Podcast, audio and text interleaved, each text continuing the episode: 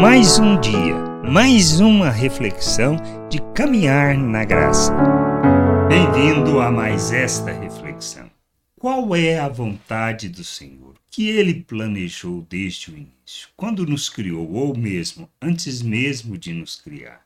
Nós precisamos compreender estas coisas e entender o plano e o propósito de Deus desde antes da criação.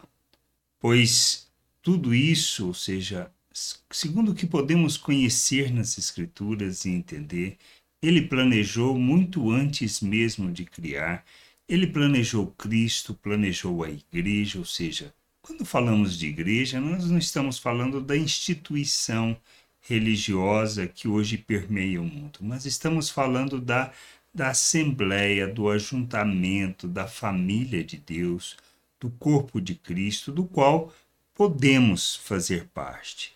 Quando nós nos submetemos a Cristo, reconhecendo Ele como Senhor e Salvador, nós somos inseridos no corpo de Cristo, nós somos inseridos na família de Deus, fazemos parte da família de Deus. E o que a gente precisa entender é que nós somos, na realidade, pedras vivas deste templo que Deus está construindo. Mas tudo isso ele planejou quando? Ele veio corrigindo a direção das coisas do que estava acontecendo? Não. Ele planejou tudo isso antes mesmo de criarmos. E o que a gente precisa entender é isso. E a questão de Cristo, a questão do Espírito nos ajudando, ou seja, é, quando a gente fala que ele nos criou a sua imagem conforme a sua semelhança, nós pensamos na consumação ali da obra. Não, é algo que ele já tinha planejado com Cristo, pois é em Cristo que nós temos todo, todo o processo se consolidando quando nós somos feitos à imagem de Cristo. Quando nós recebemos da mente de Cristo para vivermos neste mundo como Cristo. É isto que a gente precisa entender, pois é através do Espírito que nós somos conduzidos à vontade de Deus, somos ajudados nessa jornada, somos unidos com o nosso Deus. A gente precisa ter este entendimento e esta compreensão para andarmos neste mundo como filhos de Deus. E lá em, em Ezequiel, para vermos que é algo que está no Antigo Testamento, diz assim, no, no capítulo 36, versículo 26 e 27. Eu lhes darei um coração novo e porei dentro de vocês um espírito novo Tirarei de vocês o coração de pedra e lhes darei um coração de carne.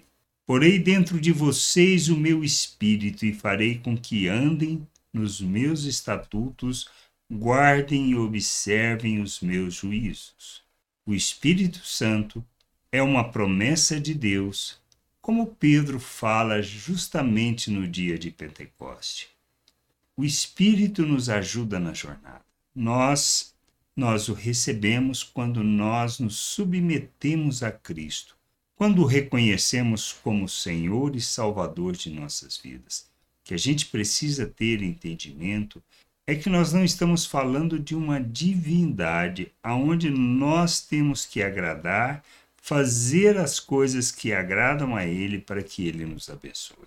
Nós somos chamados não para viver esta relação, mas para fazermos parte do corpo de Cristo para sermos um com o nosso Deus.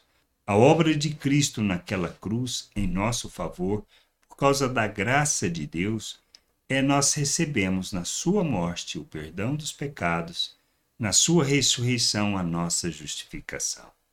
Ao nos submetermos arrependidos de vivermos uma vida separada de Deus, longe de Deus, nós somos na realidade, abençoados com esta oferta de Cristo, de maneira que alcançamos o perdão, a justificação e somos colocados na presença de Deus, somos reconciliados com o nosso Deus, nós recebemos do Espírito de Deus, do Espírito Santo, que nos ajuda na jornada, que nos faz lembrar de todas as palavras de Cristo, que nos conduz ao entendimento de como devemos viver pois não se trata de uma religião, não se trata de religiosidade, mas se trata de vivermos o reino de Deus na terra, de andarmos segundo a justiça, de andarmos segundo os juízos, ou seja, os ensinos de nosso Deus.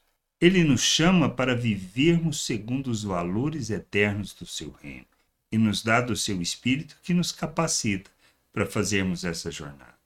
No novo nascimento, ou seja, quando nós nos submetemos a Cristo, nós recebemos do Espírito. Mas tem mais que a gente precisa entender: somos feito um novo ser, uma nova criatura, um ser espiritual.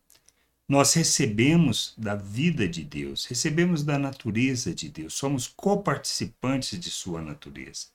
Somos capacitados para rejeitar as paixões humanas, ou seja, o viver segundo a maneira de pensar do mundo para vivermos conforme a vontade de Deus, expressando o reino, expressando a sua glória, revelando a sua glória neste mundo. Por isso, a santificação é um processo em que nós, após nos submetermos a Cristo, nós iniciamos, mas é um processo não é para nós nos aproximarmos mais de Deus porque nós somos colocados na presença de Deus, não porque merecemos, não porque somos bons, mas por causa da obra que Cristo fez em nosso favor. A santificação é para que as pessoas possam ver Deus em nós. Nós precisamos abandonar uma maneira de pensar, uma maneira de viver, ou seja, nos despirmos da natureza humana e nos revestirmos de Cristo para andarmos segundo a vontade de Deus. Por isso, essa promessa do Espírito é para que esta obra seja expressa, para que nós sejamos para a glória e louvor do nome de nosso Deus, para que o reino de Deus se torne visível na terra. E isso acontece por causa da família de Deus, por causa do povo de Deus. Este entendimento é que devemos ter.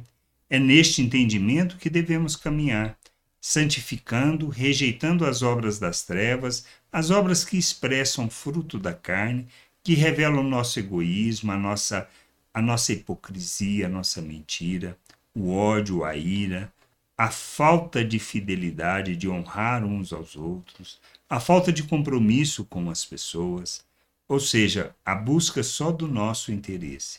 Tudo isso precisamos nos despir, porque somos um novo ser, uma nova criatura e devemos nos revestir daquilo que seja Cristo, da expressão de Deus neste mundo, ou seja, andarmos segundo os valores eternos do reino, andarmos segundo as virtudes de nosso Deus, expressando o seu amor, revelando a compaixão, a misericórdia, a graça, a bondade, a paciência, a longanimidade.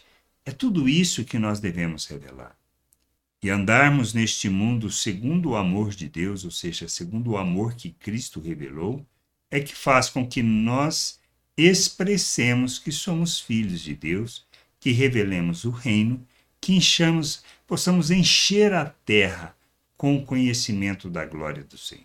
Que a gente possa ter esse entendimento e, e essa é uma promessa, um plano que ele fez muito antes, muito antes de nos criar que teríamos do seu espírito, que seu espírito nos capacitaria e nos faria um com o nosso Deus. Que a gente possa crescer no entendimento, na compreensão da vontade de Deus e sermos esse instrumento e essa expressão da justiça, da graça, da vontade, da misericórdia de Deus neste mundo. Graça e paz sobre a tua vida. Amém. Você acabou de ouvir uma reflexão de caminhar na graça. Se você gostou, curta, compartilhe, leve esta mensagem a outras pessoas, para que elas também possam compreender e entender a vontade de Deus. E leia as Escrituras, pois ela é a base, o fundamento para você julgar tudo o que você tem lido e aprendido acerca da vontade de Deus.